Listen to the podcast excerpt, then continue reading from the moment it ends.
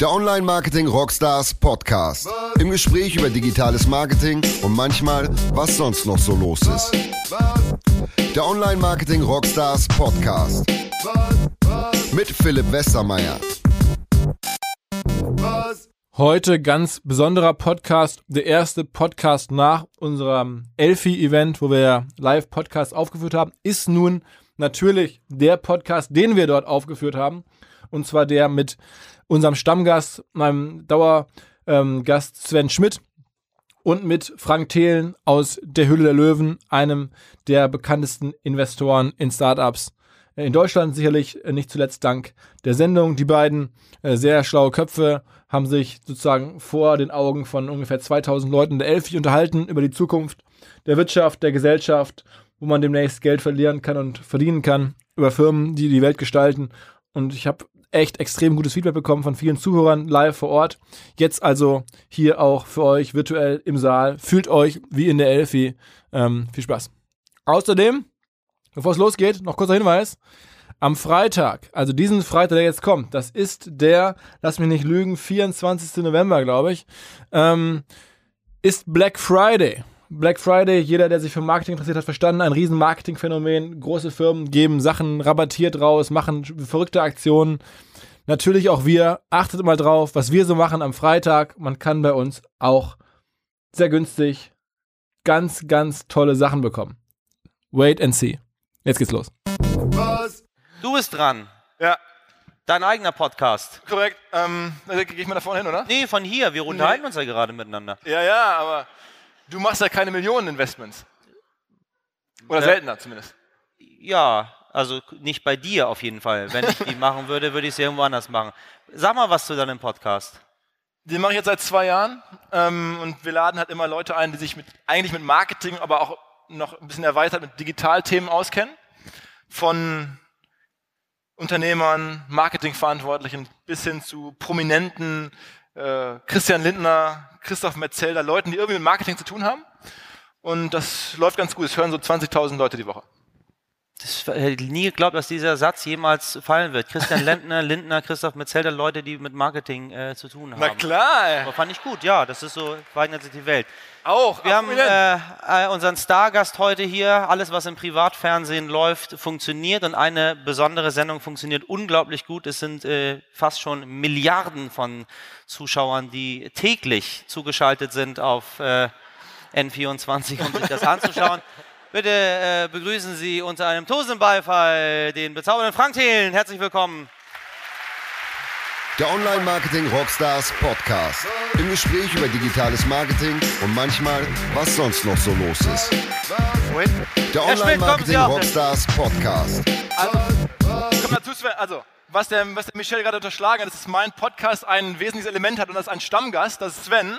Moin, Moin Sven. Philipp. Ja. Yeah. Setzt euch hin. Also Sven, ähm, um euch weiter so ein bisschen vorzustellen, ist ähm, alle vier, fünf Wochen bei uns im Podcast. Wir machen das mehr oder weniger gemeinsam. Ich mache es jede Woche, aber du kommst regelmäßig. Wir sprechen drüber. Ähm, Sven ist selber Unternehmer, Investor, kennt sich mit Digitalthemen, die unsere regelmäßigen Hörer wissen das extrem gut aus. Ich würde sagen, wie wenige andere. Und du hast mit dafür gesorgt, dass wir so viele Hörer haben. Und Frank, du hast dafür gesorgt, unter anderem, dass Millionen Menschen die Hülle der Löwen gucken. Du bist dort und jeden Dienstagabend investierst du Hunderttausende in irgendwelche Startups und Millionen Menschen gucken zu. Äh, und irgendwie nimmt man an, dass du dich auch mit Digitalisierung gut auskennst. Das ist mir zumindest so zugetragen worden. Ähm, und deswegen freue ich mich, dass ihr beide da seid. Wir wollen jetzt ein bisschen durchaus auch härter reden über die Zukunft ähm, ja, der Wirtschaft, des, der Gesellschaft auch ein bisschen in digitalen Zeiten, ein bisschen auch über Marketing. Ähm, fangen wir mal an. Frank, ähm, wer die Hülle Löwen guckt, und das machen ja viele, der beobachtet, dass du da jetzt seit Monaten immer in Startups investierst, die am Ende irgendwie Essen machen, Essen produzieren, so Food-Startups. Ja. Ist jetzt Essen das neue große Ding? Ähm, naja, also Essen ist super und wir haben halt wirklich äh, unfassbar gute Unternehmen wie, wie ein Ankerkraut oder ein Louis Cellas auch hier aus äh, Hamburg. Ähm, aber wie bin ich? Ja, denn die, denn die Gründer rocken das. Aber ähm, wie bin ich dazu gekommen? Ähm, ich saß halt in der, in der Fernsehsendung und war ja eigentlich the App Guy, also kannte quasi nur mein Universum App Store. Und der Produzent Sony hat mich gefragt, hey, ähm, wenn du in der Show mitmachst, musst du aber dann ein bisschen breiter investieren. Habe ich gesagt, das ist okay. Und dann kamen diese beiden Brüder mit der Suppe da rein und ähm, Judith sagte zu mir, ey Frank, die ist voll lecker, die verkaufe ich super im Fernsehen. Ich so, oh, Suppe, okay, dann ganz schnell irgendwie so ein äh, Abo-Modell zusammengebaut und so, äh, weil das war das Einzige, was ich kannte. Und dann habe ich irgendwie diese Suppe gekauft, weil ich dachte, die kann. Ich gekauft heißt, du hast in die Firma investiert. In die Firma investiert, genau. und da habe ich gedacht, okay, pass auf, die Judith verkauft den Kram im Fernsehen und ich zwinge all meine Startups, ein Abo zu nehmen. Das müssen die einfach machen. Und so kann diese Firma irgendwie überleben. Das war mein, mein Bild und ich muss jetzt auch hier mal einen Deal machen. Und ähm, von da aus haben wir dann einen Deal gemacht, haben investiert und habe ich gedacht, okay, vielleicht geht mehr und habe einfach beim Rewe angerufen. Weil ich gehe selber nie einkaufen, hatte keine Ahnung, ich bin, komme aus Bonn, Rheinland, Köln um die Ecke, hingefahren, den Gründer in die Hand genommen und gesagt, so, jetzt verkaufen wir hier deine Suppe. Und das hat funktioniert, weil wir den irgendwie ganz toll fernsehen und das wird mega und, und Bio und so. Und äh, das fanden die super. Und von da an haben wir richtig viel Umsatz gemacht und, und heute ähm, äh, verkauft Little Lunch äh, pro Monat über eine Million Suppen und das werden bald auch zwei und drei Millionen im Monat. Also ist eine unfassbare Erfolgsgeschichte. Habe ich also verstanden, funktioniert. Und dann haben wir durchaus ein paar Food-Startups gemacht. Okay, vielleicht nochmal einmal einen Schritt zurück. Warum hat man dich eigentlich gefragt? Ich meine, es gibt ja so in Deutschland irgendwie den Olli Samwa oder solche Leute, die ja jetzt noch bekannter sind. Wie bist du eigentlich da irgendwie reingerutscht? Carsten Waschmeier und die anderen Juroren, die kennt man ja zumindest so ein bisschen. Du bist jetzt, hast Sorry, willst du jetzt sagen, dass ich unbekannt war? Vorher warst du das, oder? ja. Jetzt bist du mittlerweile ja so eine Art, ich habe gehört, mein Kollege, der dich am Flughafen abgeholt hat heute, ähm, der sagte, du wirst schon am Flughafen jetzt angesprochen von Leuten, die wollen alle mit dir irgendwie reden und dein Geld oder was auch immer. Ähm, äh, aber jedenfalls, wie bist du sozusagen da reingerutscht? Du hast ja vorher schon Firmen gegründet und auch verkauft und warst schon, schon wohlhabend, aber trotzdem, warum du? Ja, genau, mich kannte wirklich kein Arsch, äh, das stimmt. Und ähm, was los war, ist einfach, ich war auf so einem Private Investor Circle, äh, so, so ein Kreis, ähm, den er halt der Gründerfonds macht. Und da sind Reiche, die irgendwie in Startups investieren. Und dann sagte der Oliver Thülmann ähm, zu mir, ey Frank, mein Nachbar, der macht so eine Fernsehshow. Mein Nachbar. Mein Nachbar, ja. vom Olli. Ja. Und äh, weil der grillt immer mit dem und dann sagt er, der macht so eine Fernsehshow. Und dann sage ich, ja, boah, Fernsehen. Und ich hatte gerade eine Firma gegen die Wand gefahren. Ich hatte richtig öffentlichen Bull, also richtig so Shitstorm, weil ich mit Du wirklich alles gegeben habe und auch eine geile Technologie geliefert hatte. Aber sie hat nicht funktioniert. Also sie haben nicht das Engagement gesehen. Also ich war in so einer richtigen Tiefphase, wo ich als Unternehmer, was dazugehört, richtig auf die Mappe bekommen hatte. Und dann dachte ich, weißt du was, als Ablenkung machst du jetzt mal ein bisschen Fernsehen. Und ähm, das war wirklich so. Ne? Und, und dann habe ich das lange mit meiner Frau äh, diskutiert. Äh, also soll ich ins Fernsehen? Was passiert dann? Und, äh, und ganz viele haben mir abgeraten, haben gesagt, nein, alle Wirtschaftsformate vorher sind kaputt gegangen. Guck dir alle an, die da irgendwie in der Jury gesessen haben. Die sind heute alle insolvent. Habe ich gesagt, ja, insolvent war ich schon mal. Ähm, also ist jetzt auch nicht so schlimm, ja. Ähm, deswegen habe ich es gemacht. Und heutzutage klar, es ist halt wirklich, dass man durch so ein Fernsehding habe ich auch völlig unterschätzt wie krass das ist, wenn man jede, wenn man drei Millionen Menschen das sehen und, und wie groß der Impact ist. Und du hast jetzt ähm, ein Zitat gebracht, relativ schnell, nachdem du sozusagen prominent wurdest, das durch alle Fachmedien, aber auch über die größeren Medien durchgeisterst und das heißt, der Krieg kommt. Was meinst du mit der Krieg kommt? Ja, da, da, das Problem ist, wir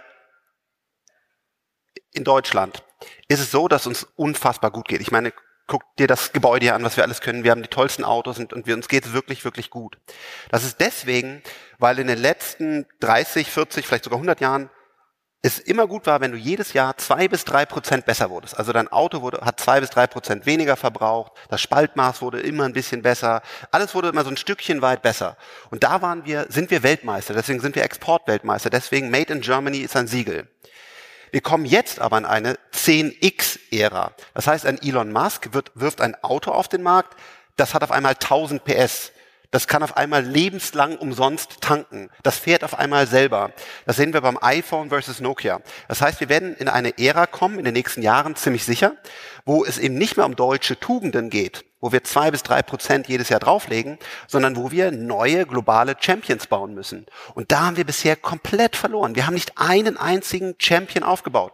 Vielleicht Spotify ähm, wenigstens aus Europa. Das ist die globale führende Plattform für Musik. Aber das war's. Alle anderen globalen äh, großen Erfolge, Hunderte von Milliarden, Trillionen an Market Cap wurden in ganz kurzer Zeit mit diesen 10x-Firmen ähm, gemacht und wir haben nicht eine einzige davon gebaut. Und das meine ich ist, der Krieg kommt und wenn wir nicht aufpassen, ich liebe Deutschland und ich liebe Europa und deswegen kämpfe ich dafür. Aber kann es sein, sehr abgefahren, dass wir in zehn Jahren ein Entwicklungsland sind, weil wir halt von 10x überrollt wurden? Okay. So, jetzt habe ich ja Gott sei Dank einen anderen Experten hier, Sven. Ähm,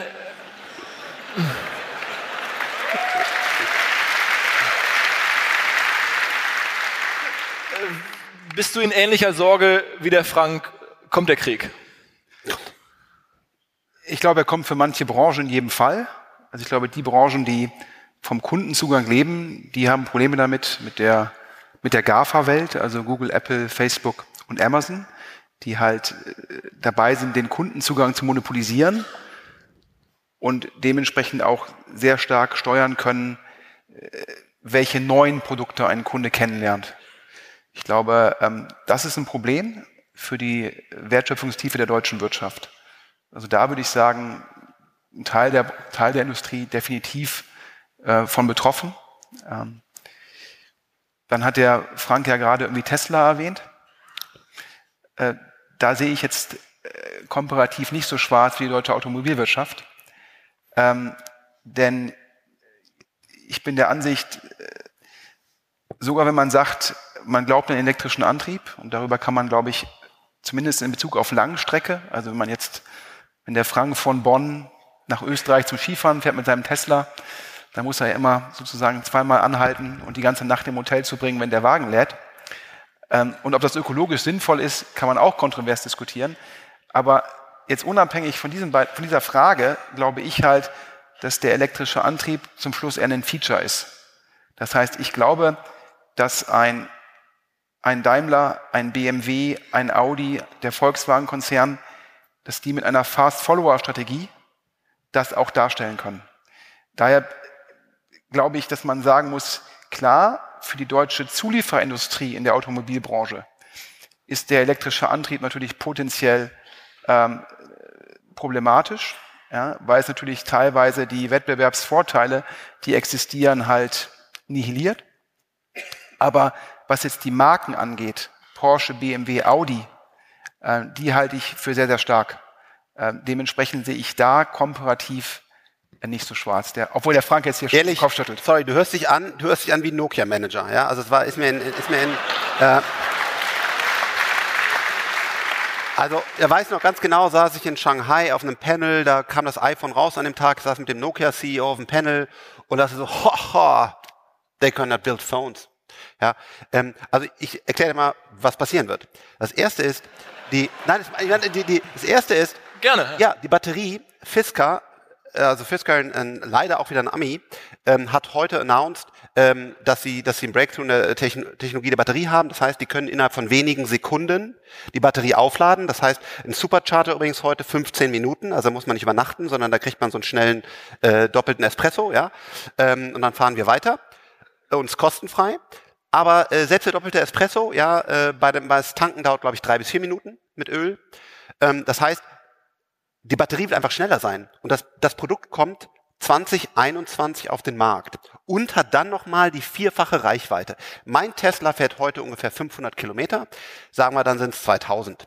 2000 Kilometer und ich kann schneller laden als Öl. Warum? Öl ist ausgereizt. Wir versuchen diesen, diesen Turbo, Diesel und, und was da alles entwickelt wird, worauf die ganzen Ingenieure so stolz sind, war ja auch toll, seit Jahrzehnten im Mühe zu optimieren. Da ist nicht mehr viel drin. In der Batterie legen wir jedes Jahr 10, 20 und jetzt Fisker heute oder gestern das Announcement gemacht, auch mal 4x und 5x dazu. Das heißt, ob es heute überlegen ist, ja, kann man darüber streiten. Gerade als Pendler, wenn man 600 Kilometer fährt, ist es vielleicht nicht ideal, weil man wirklich halt ein oder zweimal am Supercharger umsonst 15 Minuten warten kann. Ich finde das geil, aber manche finden es vielleicht blöd. Aber ähm, in, in, in drei bis vier bis fünf Jahren kann man gar nicht mehr drüber unterlegen. Und jetzt hast du gesagt, ja, Fast Follower lass den Elon da mal so ein bisschen vorlaufen. Da kommen die nach. Folgendes. Alleine eine Battery Factory zu bauen, das heißt, du brauchst ja in Masse Batterien. Dafür hat er eine Gigafactory gebaut und mittlerweile plant er davon fünf weitere über den ganzen Planeten. Diese Gigafactory zu bauen, das Know-how zu haben, der hat sich sogar schon die, die Stoffe, ähnlich wie Apple, die du aus, aus der Erde für diese Batterien brauchst, hat er schon die Minen gekauft und sich gesichert. Das heißt, auf einmal will irgendwann mal wieder so ein, ähm, so ein Volkswagen oder BMW sagen, oh, Batterie, oh, Quaja was, jetzt bauen wir mal irgendwie eine große Batteriefabrik. Das wird Jahrzehnte dauern, die kommen dann gar nicht mehr daran und die haben einfach gar nicht die Scale. Und das heißt, das, was passieren wird, ist leider, dass die überrannt werden. Ein letzter Punkt, da bin ich wirklich fertig, weil es ist ein emotionales Thema für mich. Ähm, man, man, man, man merkt, ja, man, man merkt ein gewisses Showtalent. Das hat nichts mit Show zu tun, sondern verdammt nochmal, bitte wacht auf. Bitte wacht auf, die wachen nämlich nicht auf. Das nächste ist nämlich Big Data. Unsere Bundeskanzlerin, die ich sehr schätze, musste diese Idioten in den Arsch treten, dass sie, dass sie für einen sehr hohen Kaufpreis wenigstens ein Map-System kaufen. Hier. Damit sie gesagt haben, macht mal wenigstens das als Innovation. Also hat sich den, die großen Autobauer zusammengetan, haben die Map gekauft. Da, da ich nicht in dem Projekt bin, aber ich mag gehört haben irgendwoher, ähm, dass die bis heute keine Daten sammeln, weil die sich nicht einig sind, wie sie die Daten sammeln. Aber das ist ja die Zukunft. Das heißt, ein Tesla fährt ja heute durch die Gegend, nimmt jeden, jedes Schlagloch, ähm, jede Umgebung auf, hat also unendlich viel Big Data und weiß deswegen auch in Zukunft, wie Self-Driving funktioniert. Das kannst du ja auch nicht mal ebenso aufholen. Wie sollst du das denn machen? Sven.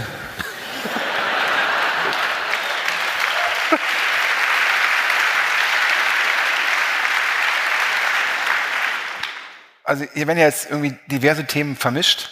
Ähm, äh, äh, also wir, wir reden über den elektrischen Antrieb, wir reden über selbstfahrende Autos, wir reden über Big Data, wir reden über Batterieproduktion. Ähm, über was? Über? Batterieproduktion. Batterieproduktion. Mhm. Ich glaube, es gibt ja auch diverse Startups, die sich jetzt nur auf die Batterieproduktion fokussieren. Beispiel? Nee, weil es gibt... Nein, ja, ja ich bin jetzt ähm, sozusagen nicht in den ganzen Namen, wer da in China gerade 100 Millionen eingesammelt hat. Letzte Woche gab es, glaube ich, irgendwie 500 Millionen für ein Batteriestartup in China, die Batterien produzieren, für Autos auch. Ähm ich habe dich ja immer ausreden lassen. ich hoffe, ich hoffe äh und du sagst ja, letztendlich ist deine Hypothese betreffend Tesla, dass wenn wir über elektrischen Antrieb sprechen und Batterien, dass der Automobilkonzern der Zukunft wieder vertikal integriert sein muss. Das heißt im Endeffekt, wir sehen eine Rückentwicklung. Das ist ja das, wo wir eigentlich vor 30, 40 Jahren waren, wo ja. im Endeffekt ein, ein Volkswagen noch viel mehr selbst produziert hat. Und dann haben wir im Endeffekt gesehen, dass die Wertschöpfungskette sich zerlegt hat. Der eine macht das und dann reden wir über Just-in-Time-Produktion. Ähm, ich glaube persönlich daran, äh, im Sinne von Fokus auf Kernkompetenzen, ähm, dass es zum Schluss so ist, dass es Leute geben wird, ähm, die am besten sind, Batterien zu produzieren. Ähm, es wird im Endeffekt Leute geben, sozusagen, äh, die, da gibt es ja auch diverse Startups, die machen, kümmern sich nur um die Software für selbstfahrende Autos, die also das im Endeffekt nicht sozusagen als Automobilhersteller machen. Und äh, dementsprechend äh, glaube ich jetzt, dass es schon funktioniert, diese Fast-Follower-Strategie umzusetzen, weil ich halt glaube, es sind Features. Aber ich glaube, die Hypothese von dir ist halt, nee, es muss vertikal integriert sein. Nur wenn ich mir die Rohstoffquellen sichere, die Mega-Factories baue, das einbaue, dann meine eigene Software habe, meine eigene Datensammlung und das Ganze vertikal integriert.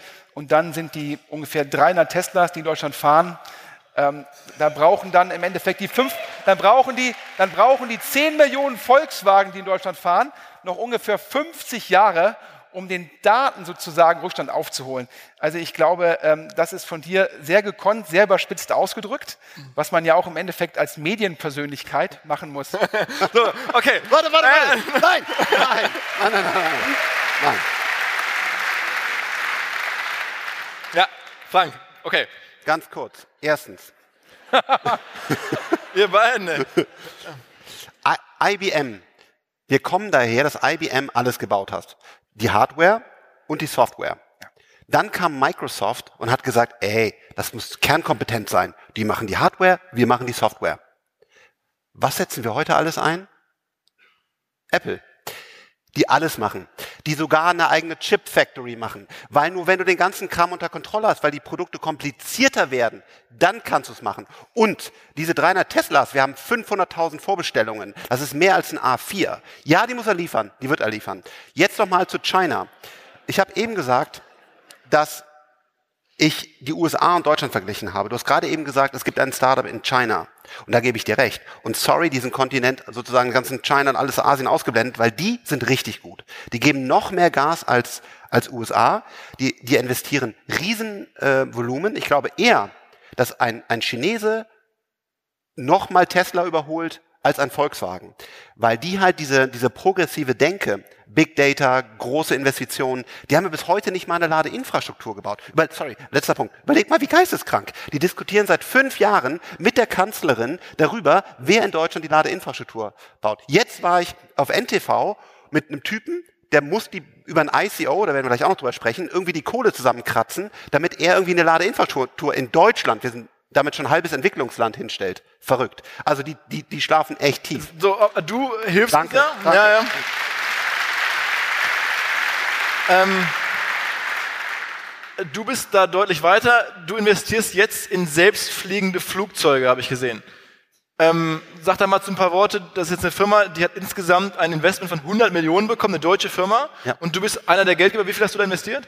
Äh, das ist nicht öffentlich. Unter uns? Also,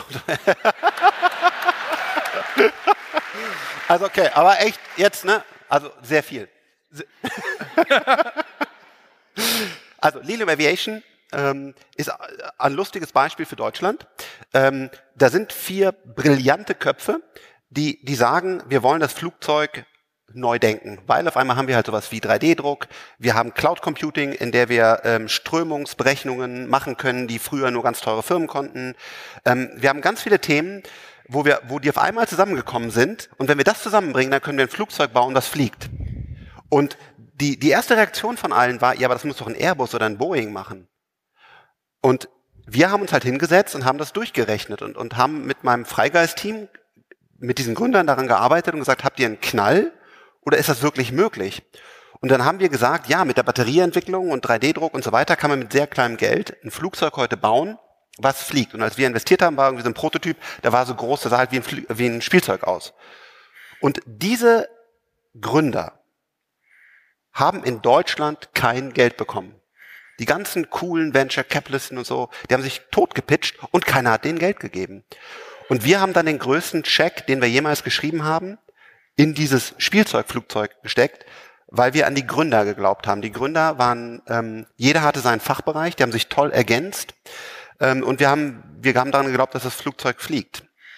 Problem war, nachdem wir investiert haben, konnte ich kein weiteres Geld bekommen. Ähm, weil es sehr schwierig war. Und die Firma brauchte noch weiteres Geld. Ja, sehr viel, noch sehr viel, die braucht doch jetzt noch ganz viel Geld. Ähm, 100 Millionen ist da wirklich nur ein Anfang. Ähm, und das Problem war aber, wir haben in Europa, in Deutschland diese, diese Mentalität, ja, aber das verstehe ich nicht. Also warum sollen die ein Flugzeug bauen? Das wird doch Airbus machen. Weil es eben so schwierig ist, umzudenken. Und dann habe ich Niklas Senström, mit dem wir vorher an Wunderlist gearbeitet haben, beim Snowboard-Trip. Den Gründer von Skype. Den Gründer von Skype, äh, genau, einer der reichsten Europäer, gesagt, Niklas, sorry, we need you.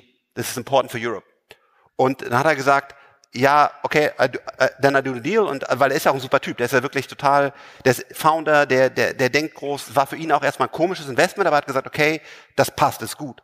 Und dann hat er 10 Millionen investiert und von da aus, mit diesen 10 Millionen und 3D-Druck, konnten wir das Flugzeug bauen. Ihr könnt es euch alle angucken. Wir haben, glaube ich, über, über 40 Millionen Views mittlerweile auf dem Video. Wir haben das Flugzeug gebaut, also die, die Gründer. Und, und sitzen da auch schon Leute drin? Können da Leute mit transportiert werden oder nur Sachen? Ja, das ist ein anderes Problem, da, da spreche ich mit Alex Dobrindt ähm, darüber, ähm, weil... Top vernetzt? Ähm, weil weil ähm, das Problem ist, du brauchst halt Zulassung und so weiter, das ist halt schwierig in Deutschland. Aber das Flugzeug ist geflogen, das kann sich jeder angucken und dann haben wir ähm, internationale Investoren gewonnen. Aber die Story ist die gleiche. Wir sind halt in Deutschland so Bedenkenträger. Wir sind super zuverlässig, wir haben tolle Anzüge immer an, wir kommen immer pünktlich, wir machen die Sachen, das war bis jetzt toll. Aber jetzt müssen wir neu denken. 10x, so ein Tesla, so ein Lilium, das passt nicht zu uns rein. Sven, würdest du auch jetzt von deinem Geld was in das selbstfliegende Flugzeug vom Frank investieren? Ich glaube immer, äh, Schuster bleibe deinen Leisten und investiere in Dinge, die du verstehst. ja, ich glaube, ich glaube, das ist für die Food Investments relevanter vom Frank. ähm, also, dementsprechend, ich glaube, kann, ich kann überhaupt nicht beurteilen, wie viel Geld letztendlich notwendig ist, um sowas zur Serienreife zu entwickeln. Ähm, wahrscheinlich sind die 100 Millionen erst ein Anfang. Ja. Ähm, da braucht es halt mehr Geld.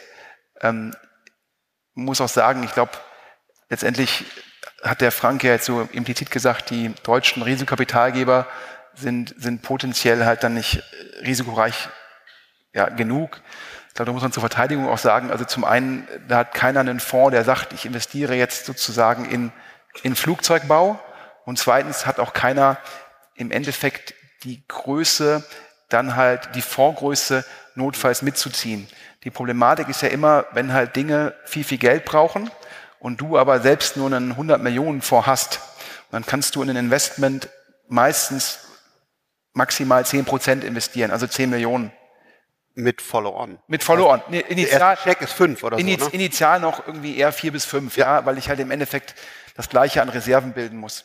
Und wenn ich aber weiß, dass dann später 100, 200, 500 Millionen gebraucht werden, dann ist es sehr, sehr schwierig, meine Position als Investor, meine Rechte zu verteidigen. Und das ist natürlich so ein bisschen anders, wenn jetzt ein Atomico, ja, die ja zumindest, glaube ich, eine halbe Milliarde oder mehr haben, ähm, die Series A macht, ähm, dann können die halt auch ihre Position in der jetzigen Runde verteidigen. Also das erstmal generell dazu. Ähm, und dann ist halt die Frage, und das ist wiederum eine Frage, die ich jetzt nicht beantworten kann, ist das dann halt auch ein Investment, was hat jetzt, glaube ich, ja Tencent und die Lichtensteiner äh, gemacht? Prinz äh, Max. Ja, Prinz Max, ja. Ich sehe, das Netzwerk ist, glaube ich, von Adligen bis Prominenten ja. bis zur Bundeskanzlerin, ja. ja, ist, äh, das ist ein cooler Typ. Ja, ich, ich sag ja im Endeffekt, du, du hast die Reichweite von Herrn Oeger, ne? Mit deutschlandweitem Haftbefehl, glaube ich, gesucht, ja. Also ich habe die Reichweite, oder was? Du hast die Reichweite, den Reichtum hoffentlich nicht. Ich verstehe aus, aus, deinen Worten, du sagst, du glaubst aus, aus, sozusagen finanzstrukturellen Gründen nicht so sehr an das Investment, oder es ist halt sehr nein, schwer. Nein. Ich glaube, du musst, wenn du so ein Investment tätigst, dann musst du entweder de facto sehr nah an den Gründern sein und de facto fast so Founding Shares haben, wie jetzt Freigeist, oder du musst halt die Möglichkeit haben, letztendlich sehr große Schecks zu schreiben. Und das kann man als die meisten deutschen VCs haben halt im Endeffekt nicht das Kapital, ja. um sowas zu machen. Okay. Jetzt ist ja die Frage. Aber sorry, Sven hat genau die richtigen Punkte angeschrieben. Aber wie, wie traurig. Das heißt, erstens, wir haben, wir haben LP-Strukturen in deutschen Funds, die ganz klar regeln, Deutschland, das darfst du machen, das darfst du nicht machen. Venture Capital ist dynamisch. Das zweite ist, die Fonds in Deutschland sind so unfassbar klein, dass wir weltweit einfach keine Relevanz haben. Und jetzt musst du doch auch mega frustriert sein, dass wir halt eben da nicht investieren können. Das kann doch einfach nicht so bleiben. Das ist doch wirklich, das ist doch, das ist doch fast schon Entwicklungslandniveau. Lass noch mal, lass noch mal. Ja, du hast ja genau recht. Das ist, stimmt ja alles, was du sagst. Aber das ist doch, das ist doch echt scheiße, oder? Okay, also, Argument verstanden oder, oder Sorge, Sorge, Sorge äh, teile ich oder sehe ich. Ähm, nehmen wir nochmal ein bisschen das größere Bild hier. Es sind ja auch jetzt nicht nur Fachleute im Saal. Glaubt ihr oder wir alle beschäftigen uns in der Gesellschaft gerade mit, oder in der Wirtschaft mit der Frage, Google, Amazon, Facebook, Apple sind ganz weit vorne in ihren Bewertungen und Firmenwerte sind deutlich weit weg von allen deutschen Firmen. Haben diese vier Firmen, haben amerikanische Großplattformen mittlerweile einen Vorsprung, der für deutsche Firmen oder für unsere gesamte Wirtschaft vielleicht gar nicht mehr aufholbar ist in Zukunft. Was glaubst du? Äh, meines Erachtens ganz klar, leider ist dem so. Da würden jetzt auch keine 100 Millionen, 500 Millionen oder eine Milliarde helfen, wenn du dir anguckst, äh, den, den freien Cashflow, den diese vier Firmen erzeugen, da kommst du nicht mehr gegen an.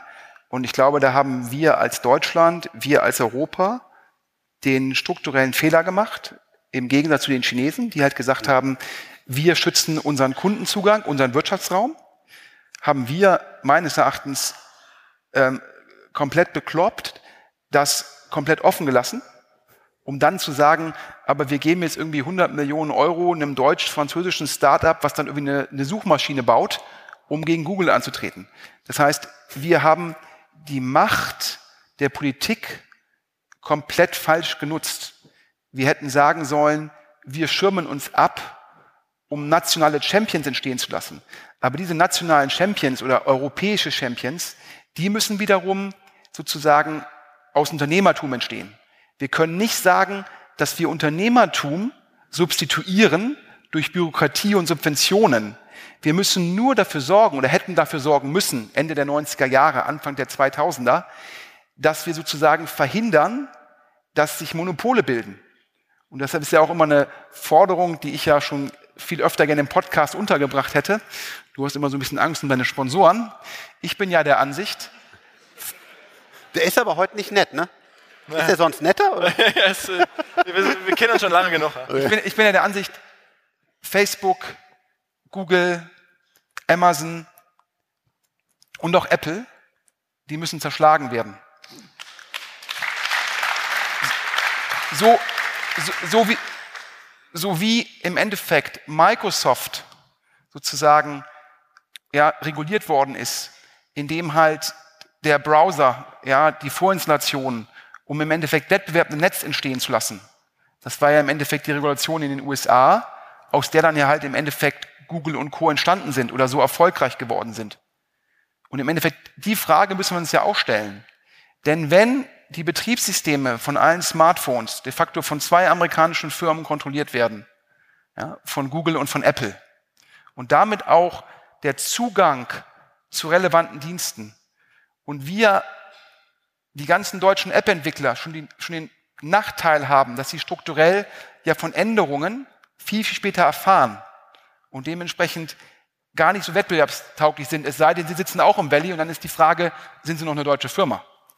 Ähm, dementsprechend bin ich da der Ansicht, ähm, ja, das haben die Chinesen einfach mal hervorragend gemacht.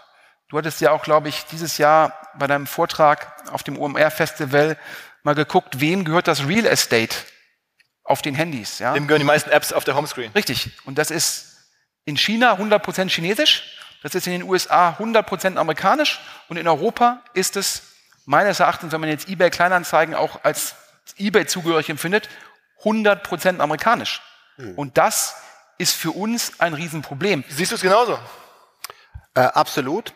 Und deswegen glaube ich, eine der wichtigen Dinge, dass wir, ähm, das ist eine meiner, meiner kernwichtigsten äh, Themen, warum ich Deep Tech in, in Europa mache. Wir brauchen internationale also Champions. Also Deep, Deep Tech und Food. Genau, ja. Das ist natürlich, das hört sich erstmal, sind zwei, auch zwei total verschiedene Welten, die sich nun mal so ergeben haben und Venture Capital ist halt eben nicht reguliert und sonst kannst du auch nicht in Flugzeug investieren, weil du halt klare Regularien hast, sondern wir verwalten unser eigenes Geld und deswegen können wir Deep Tech und Food machen und sind damit sehr happy. Ähm, das ist ein riesen, riesen Problem. Wir haben in Europa keinen digitalen internationalen Champion. Wir hatten SAP, das ist der Weltmarktführer äh, für ERP-Software, also Verwaltung in Unternehmen. Aber Search, Social, Video, alles weg, alles in Ami-Hand, außer Music, wenigstens Spotify aus Europa.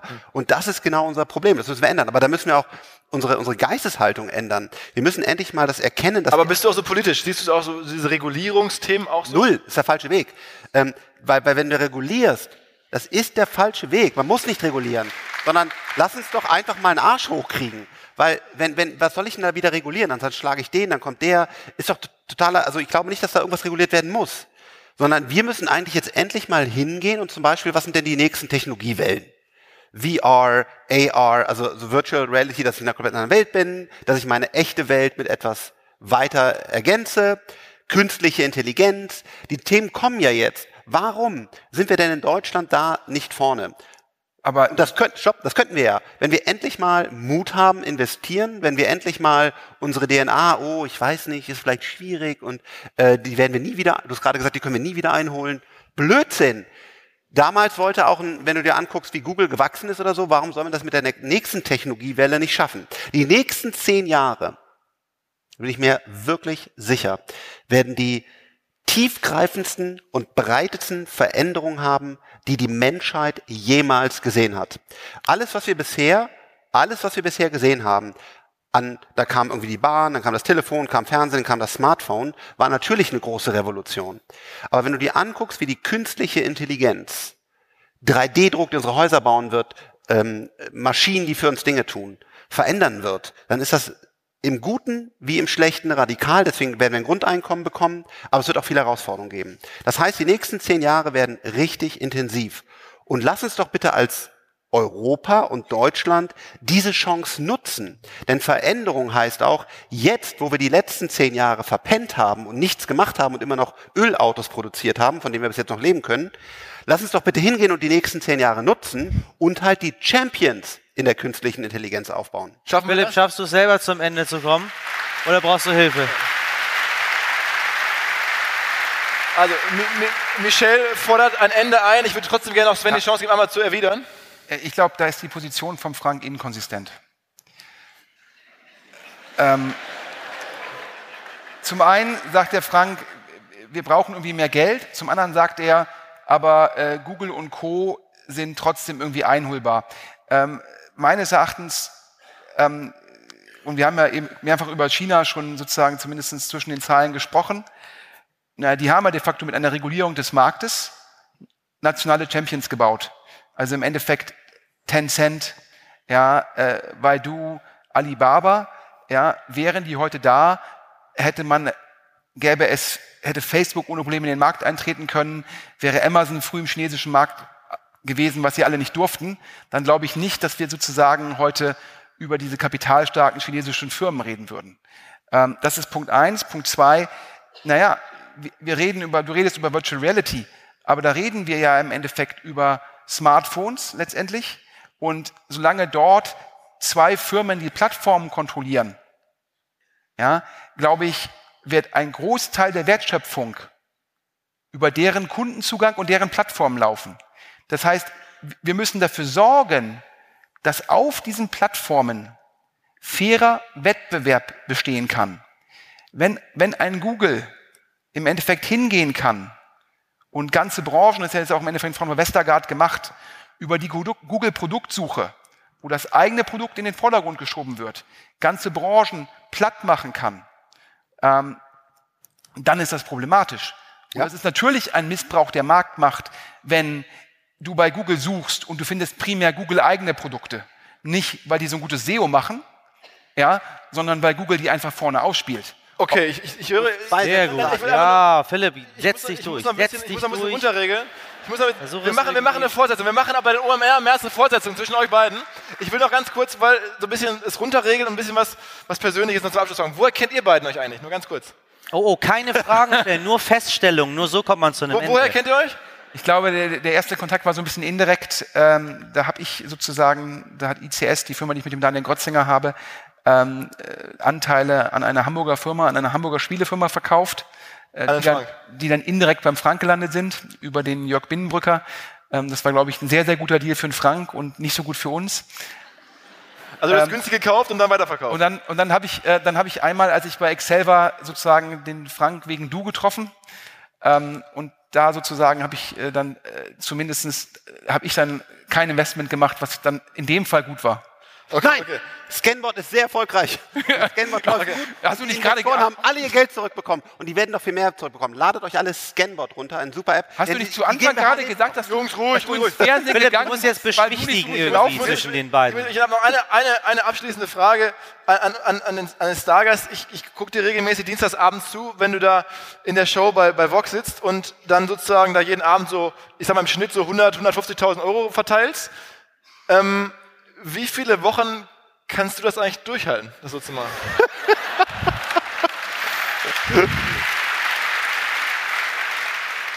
52. Nee, keine Boah. Äh, also ja, wir haben, wir haben glücklicherweise, wir haben ähm, äh, MyTaxi waren wir der erste Investor, wir haben Wunderliste aufgebaut, also wir haben einfach ein paar Dinge gut, gut investiert. Du geht's auch heute nach hervorragend, die Investoren haben ihr Geld zurückbekommen und Scanbot ist die führende Scanner-App weltweit mit sieben Millionen Kunden. Also wir sind happy, ähm, aber ja, Mehr ist, mehr ist die Arbeit, denn dann kommt so ein, so ein Ankerkraut oder so ein Louis Cella, kommt da nach Hause und da musst du es ja aufbauen. Da musst du mit den Jungs ja und Stefan, Anne da Gas geben und aufbauen. Das ist mehr die Bandbreiten-Thematik, dass wir wirklich auch für die Startups da sein wollen, denn also das Kapital. Eher, eher Zeitproblem als Geldproblem. Ja, definitiv. Schwerreicher Mann, man kann dich an Flughäfen ansprechen, aber du möchtest nicht so gerne. Sven ist auch wohlhabend, allen geht's hier nicht schlecht. Ähm, also, ähm, Männer, ich kriege die Signale. Ich, ich danke euch beiden für das Gespräch. Ich fand, es war anregend, kontrovers. Echt? Ähm, absolut, ja. ähm, wir, wir, wir, wir wollten ja nicht noch über ICOs sprechen. wir wollen, das machen wir, wir machen, es gibt einen zweiten, ich verspreche euch, irgendwo auf OMR wird es einen ähm, zweiten Teil geben. Ich freue mich drauf. Danke, dass ihr das mitgemacht habt. Vielen Dank. Vielen Dank.